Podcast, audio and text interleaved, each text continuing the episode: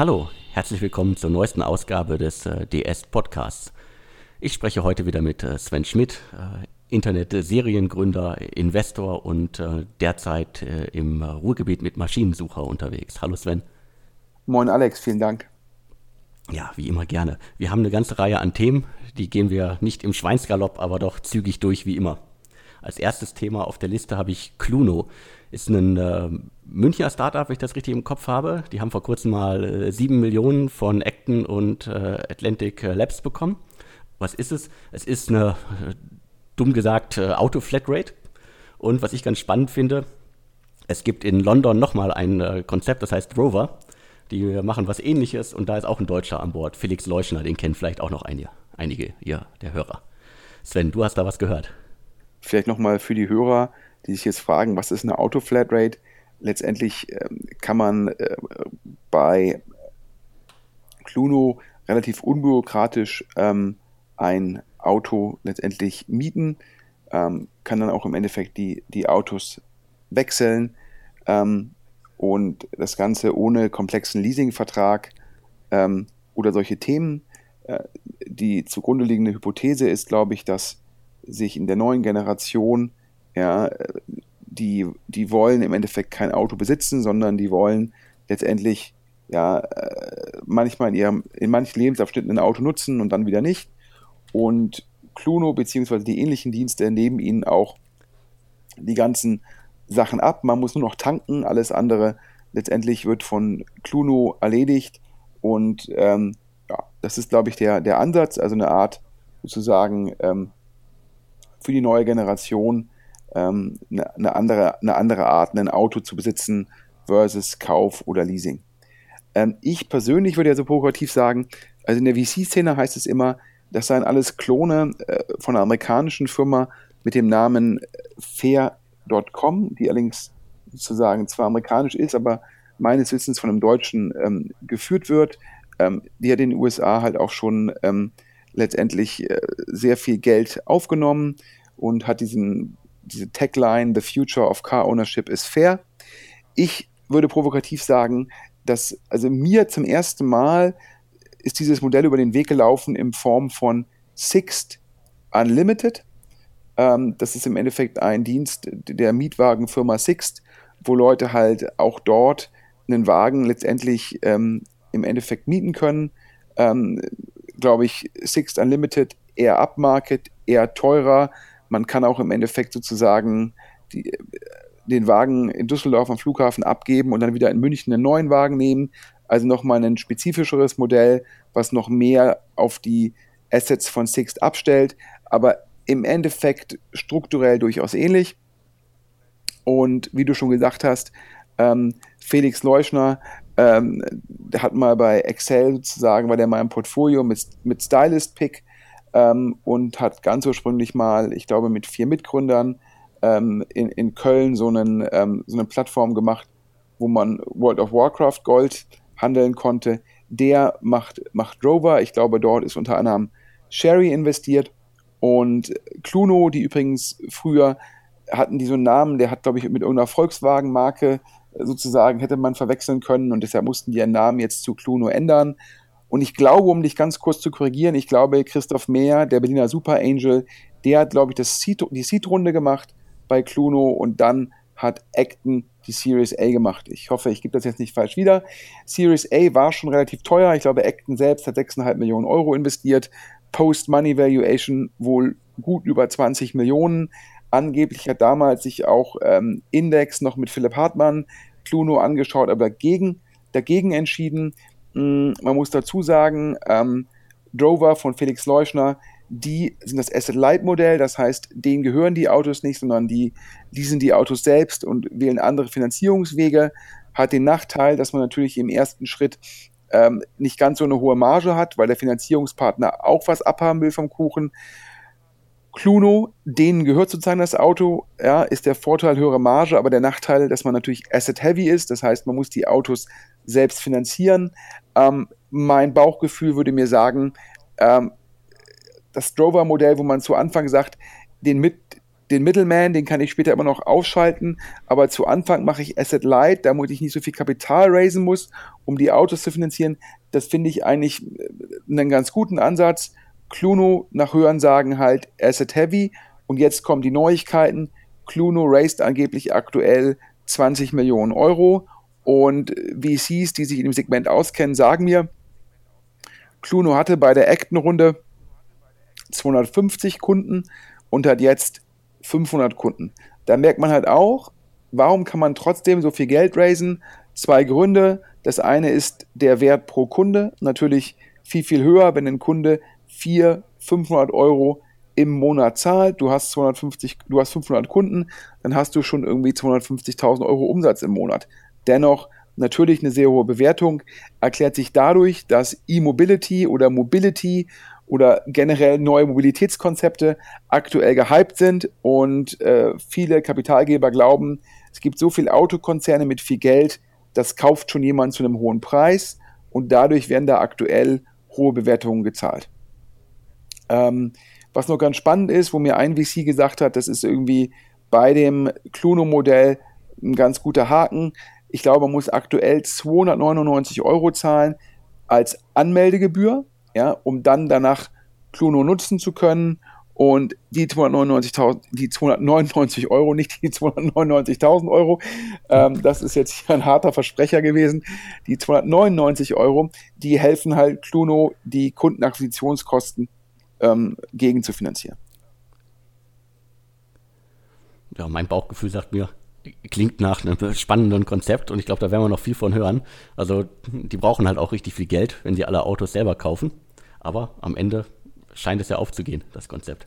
Ja, das Team, ähm, die Gründer von, ähm, von Clono, ähm, das ist, ist, ein, ist ein Pärchenpaar, Ehepaar, ähm, die haben vorher ähm, auch schon im Autosegment ein Startup gemacht, haben das ähm, wohl für einen so ungefähr äh, reines Hörensagen im VC-Markt für ungefähr 10 Millionen Euro an, an Autoscout 24 verkauft.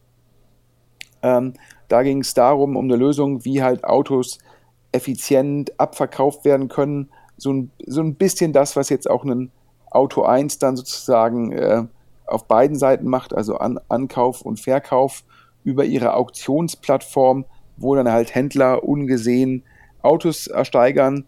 Das sozusagen so ein ähnliches Modell haben halt die Cluno-Gründer ähm, vorher gemacht und die VCs, mit denen ich spreche, die sagen mir alle, dass der CEO von, von Cluno, ähm, dass der extrem beeindruckend sein muss und auch eine unglaubliche Domain-Expertise hat und sich da halt einfach äh, sehr, sehr gut auskennt und das natürlich sehr, sehr vorteilhaft.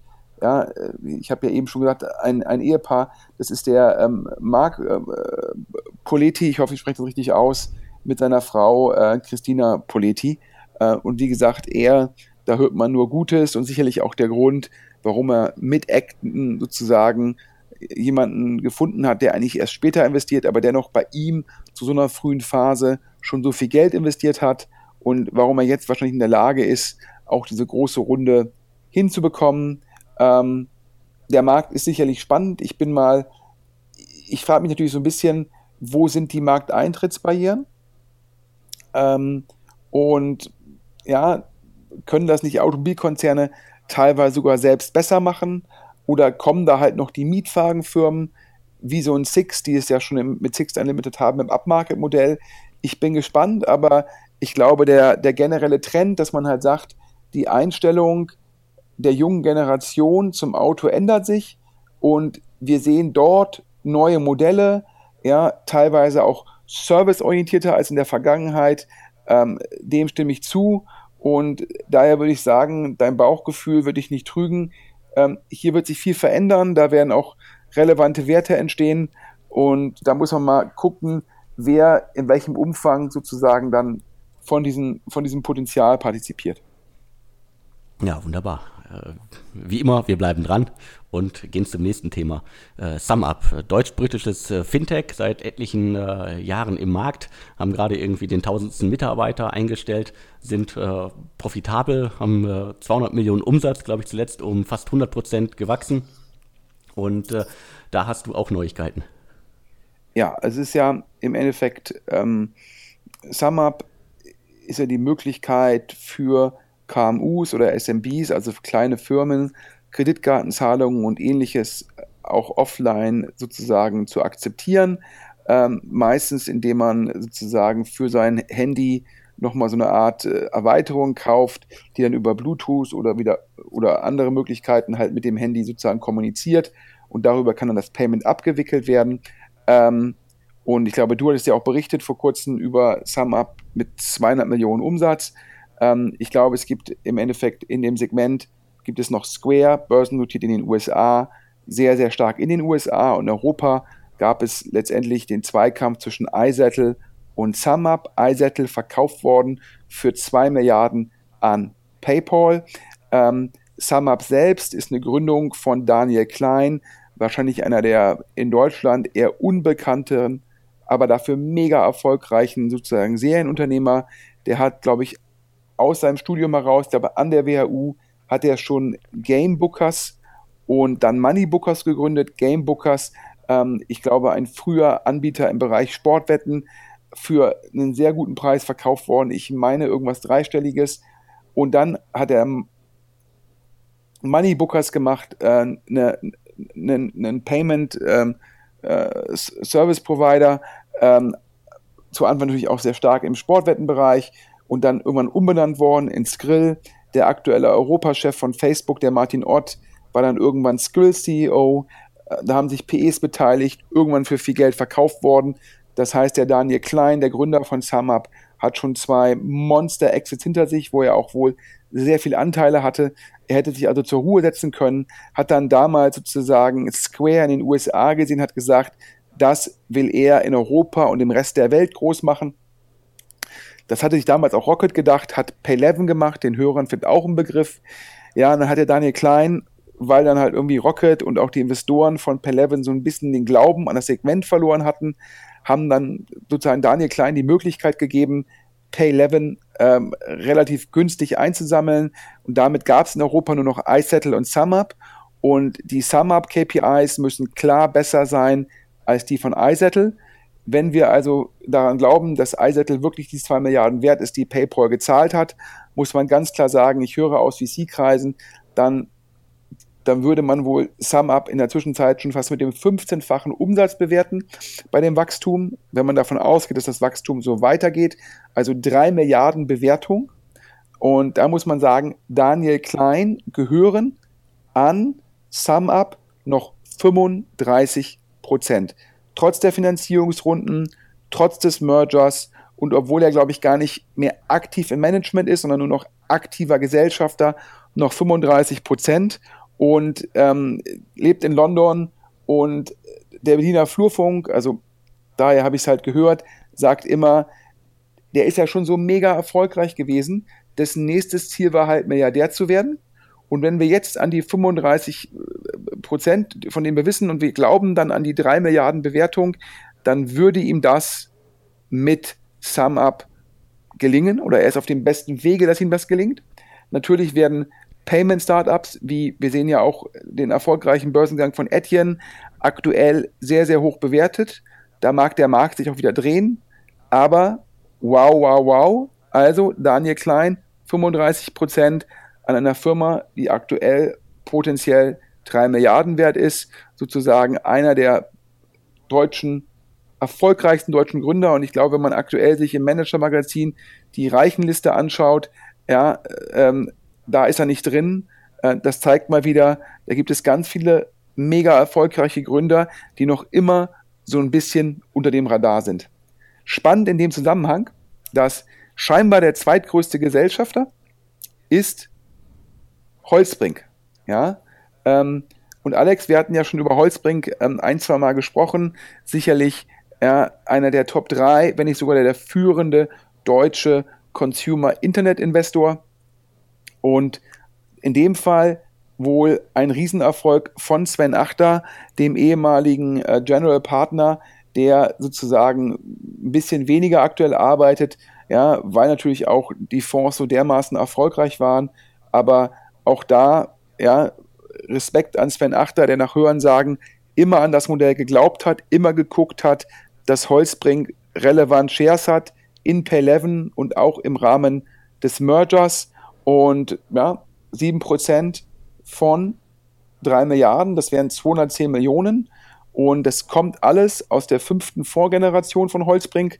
Da hat mir sozusagen ähm, einer der Investoren ähm, ein paar Insights gegeben. Ich glaube, der Fonds war ungefähr so 250, 275.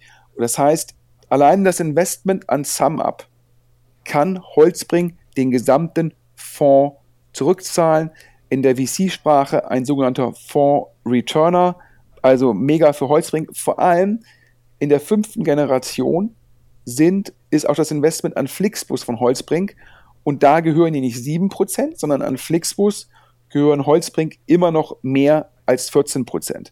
Heißt, ja, in der Sprache der Limited Partners, also der Leute, die in VC-Fonds investieren, ist die fünfte Generation von Holzbrink, also der fünfte Fonds von Holzbrink, ein Mega-Erfolg, denn immer wenn man gleich zwei Firmen hat, die mit Sicherheit Milliarden Exits bringen, wie Flixbus, wie SumUp, super für die Investoren, natürlich auch für die General Partner. Ja, und für die gesamte Szene, weil äh, damit kommt weiteres Geld in die Szene, das äh, in neue Sachen investiert werden kann. Klar, also aktuell investiert Holzbrink ähm, aus, der, aus dem siebten Fonds seit Januar diesen Jahres. Aber klar, wenn dann die Investoren in Holzbrink, die Limited Partners, dann auf Basis der Erfolge und der sehr, sehr erfolgreichen Investments halt sehr viel Geld zurückgespielt bekommen, dann investieren die das natürlich wiederum in die achte, neunte, zehnte Generation und dann werden die Fonds auch nochmal größer von Holzbrink und das führt halt dazu, dass wir da in München, in Deutschland, einen, einen der führenden europäischen VCs haben und das ist natürlich sehr, sehr gut für den Standort. Definitiv. Wir wechseln das Thema und äh, gehen jetzt nach Berlin äh, zu Pitch. Anfang August hatten wir schon im Podcast berichtet, dass äh, Pitch, das ist das neue Startup von äh, Christian äh, Reber, äh, ehemals ähm, nach Sechs Wunderkinder, also schon einen erfolgreichen Exit gemacht. Und wir hatten damals die Info, dass Index 20 Millionen in das Unternehmen investiert. Also die haben noch gar nichts vorzuweisen. Das ist eine Art Präsentation für die Generation Slack also ein, äh, ein Tool, das äh, Reber und sein Team da bauen. Und das Ganze wird jetzt auch offiziell. Ich kann da nicht so viel sagen. Mir wurde das jetzt nochmal unter Sperrfrist, das, was wir ohnehin schon äh, äh verkündet hatten, äh, äh, zugeschickt. Und Sven, du hast es aber auch schon gehört. Ja, ich glaube, wir hatten ja schon, ich glaube, vor zwei Monaten, das muss man auch mal sagen, hatten wir das ja schon irgendwie exklusiv vermeldet, dass Index in Pitch investiert. Eine super Sache für Christian Reber eine super Sache für Berlin, dass halt im Endeffekt Index, obwohl sie auch in der Vergangenheit in Deutschland nicht immer so erfolgreich waren, sagt, wir glauben weiter an den Standort, wir glauben an Christian Reber, ja, und Pitch Du hast jetzt gesagt, glaube ich, PowerPoint für die Slack-Generation. Ich wusste persönlich gar nicht, dass, es, dass man schon von einer Slack-Generation spricht. Ich hätte immer noch gesagt, sozusagen einfach äh, eine neue Art von PowerPoint. Aber jetzt habe ich auch wieder was Neues gelernt. Also wir reden jetzt von einer Slack-Generation. Ich glaube, wenn man äh, von einer Slack-Generation spricht, dann, ähm, wenn das wirklich so ist, kann sich natürlich Slack überhaupt nicht beschweren. Ähm, ähm, das, das Messaging, äh, Enterprise Messaging Startup äh, oh, man kann wahrscheinlich gar nicht mehr Startup sein, der ist äh, Grown-Up. Ähm, ja, und meine Informationen sind wie folgt. Ähm, ist ja in der VC-Sprache auch immer dann total spannend. Ja, was ist jetzt eigentlich für eine Bewertung gezahlt worden? Und äh, wenn man immer diese Zahlen hört und dann denkt man sich immer, Mensch, ähm, ja, und eine Quelle, die mit der Runde ähm, vertraut ist, ähm, die hat mir gesagt, es sind 53 äh, Millionen Dollar Pre-Money. Und jetzt ist ja die Runde nochmal spezifiziert worden. Ich glaube, ich hatte damals von 20 gesprochen. Ich glaube, es sind jetzt ziemlich genau 19. Das heißt, man kann für die Hörer, die sich damit nicht so sehr auskennen, wenn man wissen will, wie viel Anteile ja, bekommen denn die neuen Investoren, das ist dann 19 durch, Klammer auf, die Pre-Money, 53 plus das Geld, was investiert wird, 19. Das sind ähm, in, in Summe 72. Das heißt, 19 durch 72 ist der Anteil sozusagen der neuen Investoren. Und das ist, wie von uns damals exklusiv vermeldet, Index Venture. Und äh, natürlich auch, äh, wir hatten ja schon gesprochen, ähm, Blue Yard, äh, die Ex-Early Birds, ähm, die waren ja sozusagen, die haben die Seed-Runde gemacht und die sind jetzt auch natürlich in der Series A mitgegangen. Und äh, dann kommen nach Hörensagen noch sehr, sehr gut vernetzte ähm, Gründer, Business Angel und Co. Und auch wenig überraschend, natürlich im Endeffekt äh, Frank Thelen, der ja, wo der Christian Reber war, ist, ich weiß es gar nicht, Venture-Partner vom VC von Frank Thelen, von Freigeist. Und Frank Thelen war ja auch im Endeffekt äh, bei den sechs Wunderkindern von Anfang an dabei. Das heißt, auch der ist jetzt wieder bei Pitch dabei. Genau, also vor dem Start, äh, bevor man was vorweisen kann, jetzt irgendwas. Ich glaube, wir müssen nochmal irgendwie gucken. Äh, ich glaube, wir hatten damals von 20 Millionen Euro gesprochen. Jetzt sind es wohl 19 äh, Millionen Dollar. Insgesamt sind wohl jetzt 22 Millionen Dollar in das Unternehmen geflossen vor dem Start.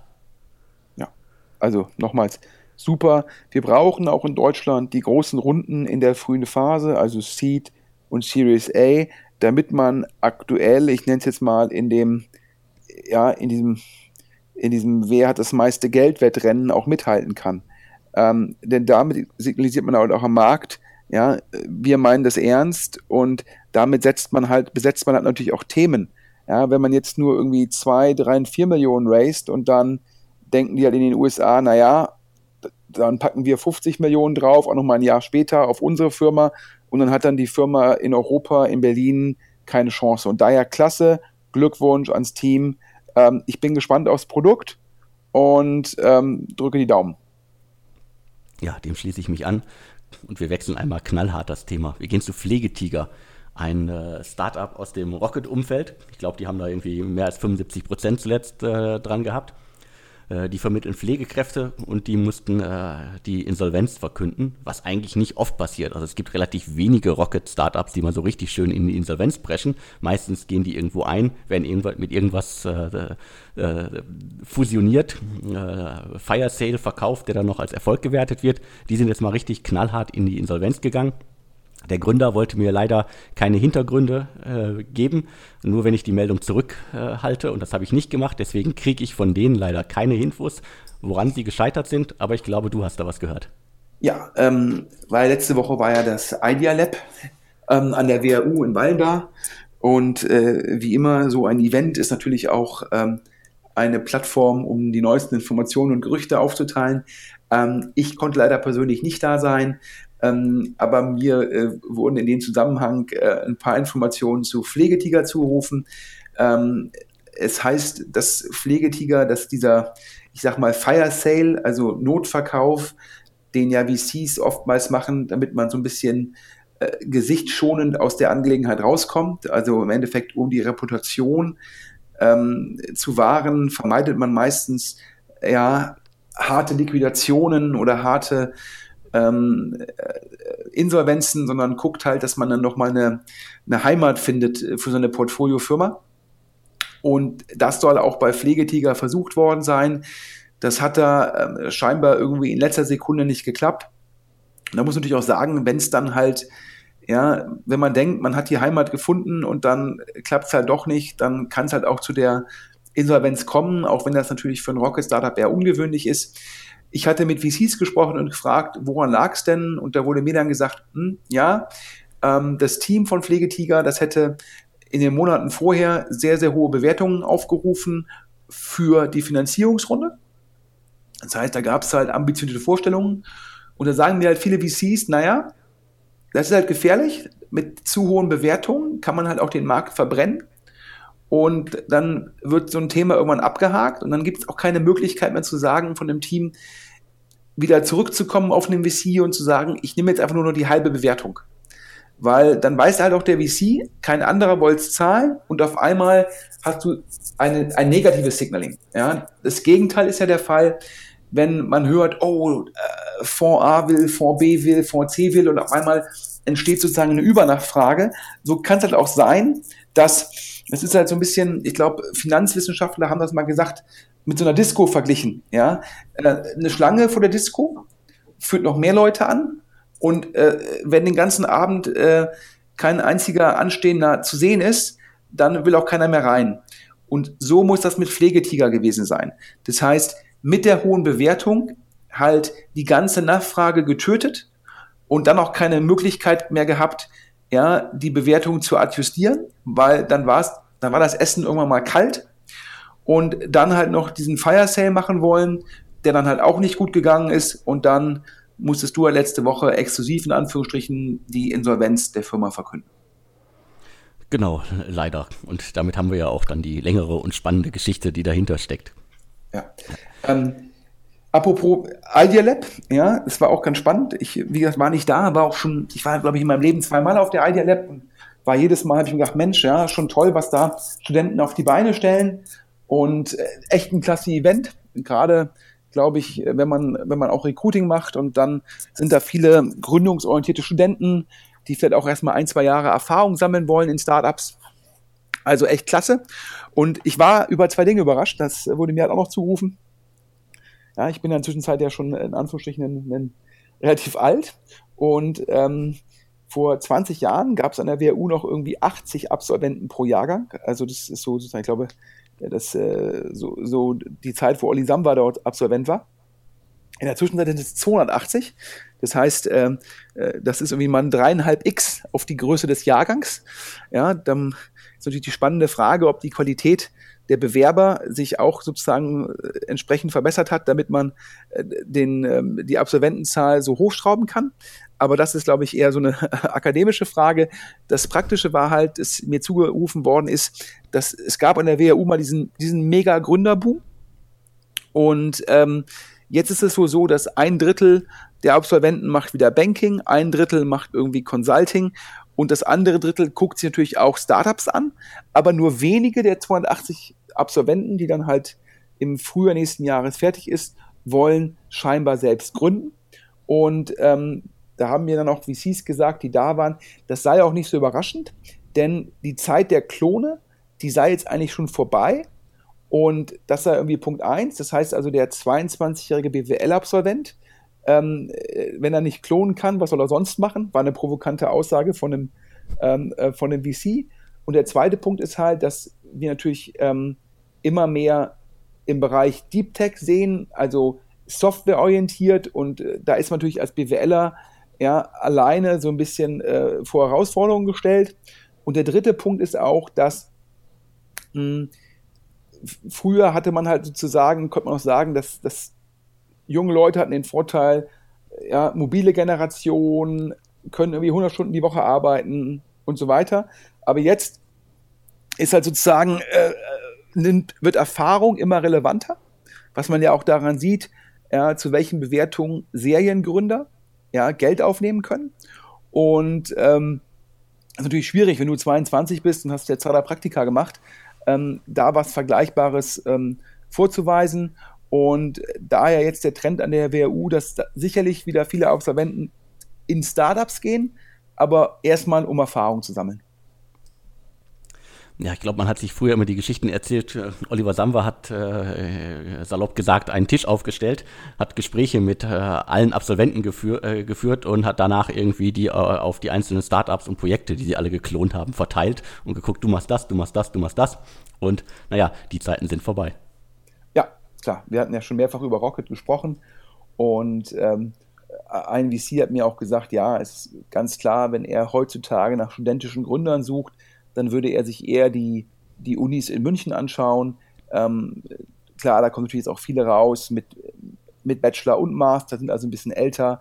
Das ist natürlich auch dann teilweise äh, auch Informatiker und, und Physiker, weil natürlich mehr Studiengänge angeboten würden, werden. Das heißt, du hast natürlich da auch Teams, die fachübergreifend sind. Aber daher fand ich ganz spannend, das, äh, glaube ich, vor sieben, acht Jahren hätten noch viele VCs gesagt, ja, die WHU ist sozusagen da der, äh, da führend und jetzt haben mir zwei VCs gesagt, die, die Unis in München. Ja? Also da haben sich die Zeiten ein bisschen geändert und klar liegt natürlich auch daran, dass Rocket nicht mehr so der Treiber ist, was neue Startups angeht. Wo wir gerade über Rocket sprechen, ja, ähm, es gibt ja ähm, äh, Nachrichten, was, was den Global Founders Capital, das ist ja sozusagen GFC, das ist ja sozusagen der interne VC von Rocket. Da gibt es zwei neue Partner. Und zwar Ich hätte jetzt beinahe gesagt, da hast du mich dann direkt korrigiert. Ich hätte gesagt, die Gründer von Move24, aber Nein, es sind nicht die Gründer, sondern die Gründer sind ja sozusagen äh, schon äh, nach dem Start, äh, wie soll man es sagen, entfernt worden. Das hören sie, glaube ich, nicht gerne. Das habe ich damals ein bisschen Ärger für gekriegt. Sondern es ist sozusagen das Management-Team, das dann an Bord geholt wurde, um das Unternehmen äh, gegen äh, Movinga zu positionieren. Korrekt. Ich glaube, bekannt in Berlin als Ante und Anton. Ähm, die dann ja eigentlich im Auftrag von Philipp Magin, der der, der Move 24 aufgesetzt hat. Philipp Magin äh, sicherlich auch nicht so bekannt, aber äh, für Olli Groupon aufgebaut, ähm, dann halt Quandu sehr erfolgreich verkauft, ähm, neben Philipp Kreibohm und der erste Angel bei Auto 1, ähm, macht zusammen, setzt zusammen mit Ronny Lange auch viele Anteile an Auto 1, zusammen Firmen in Berlin auf und Move24 war eine der sozusagen Portfoliofirmen von Ronny Lange und Philipp Magin. Ähm, und nach meinem Verständnis sollten Ante und Anton Move24 mit Movinga mergen. Ähm, ich glaube, in der Konsequenz muss man sagen, äh, Philipp Magin ist, glaube ich, bisher in seinem Leben fast alles geglückt. Das ist eine der wenigen Sachen, äh, wo es halt nicht 100% hingehauen hat. Denn Movinga geht es besser als jemals zuvor und Move 24 ist dann ja in die Insolvenz gegangen. Aber das Spannende ist es, ja, ich glaube ja bei, bei, bei Move 24, da waren äh, Sherry investiert, DN Capital, ich glaube auch der Rainer Merkle, der Mann eigentlich mit dem goldenen Händchen von Holzbrink. Und wer stellt jetzt Ante und Anton ein? Ja, keiner der drei VCs, die, die bei ihnen investiert waren, sondern ja, Olli Samba, der in Movinga investiert ist und war. Also daher ganz spannend. Und die beiden sind jetzt irgendwie äh, äh, Partner und äh, heuern wohl aktuell auch einen Haufen von Associates und Analysts an und ähm, sagen, sie hätten irgendwie das Mandat von Olli Samba extrem aggressiv zu investieren. Habe ich mich natürlich gleich mal bei Rocket umgehört und gesagt, Mensch, ja, was ist da los? Und äh, da wurde mir dann gesagt ähm, von jemandem, der mit der Angelegenheit äh, vertraut ist, dass der Olli Samba, der hätte halt, der wollte halt in jedem Fall jeden Deal sehen. Also ein bisschen getrieben von FOMO, Fear of Missing Out. Der möchte einfach über seinen Schreibtisch jeden Deal sehen und der glaubt halt, dass er intern, ja, so ein bisschen Konkurrenz braucht und daher sozusagen hat er letztendlich Ante und Anton beauftragt, dafür zu sorgen, dass sichergestellt wird, dass sie, dass sie jeden Deal sehen. Also in was dann investiert wird, da hat mir ein Rocket Insider gesagt, letztendlich, ja, die letzte Entscheidung, die hat eh immer Olli Samba. Also sprich, ja, es gibt eigentlich keinen Partner beim GFC, der alleine zu 100% entscheiden kann, ja, ich mache den Deal. Die letzte Entscheidung hat immer Olli Samba. Ähm, aber dennoch, natürlich eine, für die beiden Kollegen, ja, ähm, man muss auch zusagen, also der, ähm, mir wurde, ich weiß gar nicht, ob man so sagen darf, äh, äh, im Berliner Flurfunk äh, heißt es immer, ähm, ja, ähm, man müsse bei Anton einfach mal irgendwie Anton Rummel Model äh, bei Google eingeben. Ähm, und äh, das jetzt im Endeffekt nur als äh, wahrscheinlich irgendwie äh, äh, bösartige Berliner Flurfunkbemerkung. Ähm, auf jeden Fall super für die beiden, dass sie halt sozusagen, ja, obwohl, obwohl sie eigentlich im feindlichen Lager waren, also sprich bei Move 24 gegen das Rocket Startup Movinga, obwohl sie verloren haben, weil Movinga geht richtig gut nach Hören sagen, ja, Move 24 offensichtlich nicht so gut, haben sie es trotzdem jetzt geschafft, Partner bei Global Founders zu werden, mit einer eigenen Organisation. Also sozusagen, liebe Startups da draußen, mein Gefühl sagt mir, ihr werdet demnächst relativ aggressiven Callout sehen. Das heißt, viele Anrufe, um Dealflow zu generieren. Lasst euch aber nicht täuschen, nur weil Ante und Anton sagen, wir machen jetzt den Deal. Die letzte Entscheidung bei Rocket, bei Global Founders, die hat immer noch Olli. Genau, an Olli führt kein Weg vorbei und äh, oftmals ist es, glaube ich, auch für Gründer dann spannend, äh, dass sie dann trotzdem nochmal mit Olli reden müssen oder vorher mit Olli reden und ähm, ja, am Ende was rauskommt, schauen wir. Also ist auf jeden Fall spannend. Das zeigt auch äh, in der Szene, äh, ist man sich nicht böse, wenn man sich jahrelang bekämpft. Und äh, Move24 und Movinga haben sich ja definitiv bekämpft. Philipp Magin hat, glaube ich, alles daran gesetzt, dass Movinga pleite geht. Er hat es aber nicht geschafft. Äh, am Ende war er pleite mit äh, Move24. Ich glaube, äh, Philipp, also muss man ganz klar sagen, Move24 war pleite. Äh, Philipp Magin ähm, ist ja. und bleibt einer der erfolgreichsten Gründer und Investoren in Berlin. Äh, sicherlich für ihn nicht mehr als ein blauer Fleck. Genau, das wollte ich auch damit nicht sagen. Das äh, war nur salopp dahergesagt, äh, dass, dass er pleite wäre. Nein, natürlich nicht. Äh, Move24 war pleite und ja, ich freue mich auf hoffentlich viele Investments von Ante und Anton. Zeigt übrigens, und das ist sicherlich eine der, neben der, sage ich mal, neben der Intelligenz und dem, der Fähigkeit, Geld zu riechen, eine der größten Stärken von Oli Samba. Ja, Oli Samba ist sehr selten emotional. Ja, ich glaube, es gäbe schon viele Leute, die sagen, boah, die Jungs haben irgendwie versucht, mit Philipp Magin mein Investment bei Movinga gegen die Wand zu fahren und so weiter und so fort. Und dann gibt es schon viele Leute, die dann im Endeffekt immer noch einen Hals hätten. Und er sagt einfach, Mensch, ja, ich brauche Leute, die sind gut, denen gebe ich eine Möglichkeit. Der, der, denkt im Kopf immer in der Zukunft und nie in der Vergangenheit. Und ähm, das hat es ja damals auch schon gezeigt, das war jetzt natürlich kein erfolgreiches Investment, aber als er in Pets Daily investiert hat, was ja eine Product A-Firma war, Portfoliofirma war, und hat in eine Product A Portfoliofirma investiert, obwohl ja im Endeffekt damals äh, sozusagen die Product A-Gründer ähm, ja letztendlich äh, Hype Rocket mitgenommen hatten ähm, bei ihrer, äh, sage ich mal, äh, Gründung von Product A. Und auch da hat, hat Olli, der denkt immer nur, wie kann ich in der Zukunft Geld verdienen? Und er denkt nicht in der Vergangenheit. Und es ist für als Investor glaube ich, äh, schon äh, eine ganz gute Einstellung. Und natürlich eine sehr erfolgreiche. Genau, definitiv. Äh, wir wünschen einen nächsten Trivago-Deal und damit sind wir durch für diese Woche. Alex, vielen, vielen Dank. Ja, ich habe zu danken. Und äh, wer Anregungen hat, äh, wer Themen für uns hat, äh, wer im Podcast werben möchte, einfach an podcast.deutschestartups.de schreiben. Und tschüss. Gute Woche an alle. Tschüss.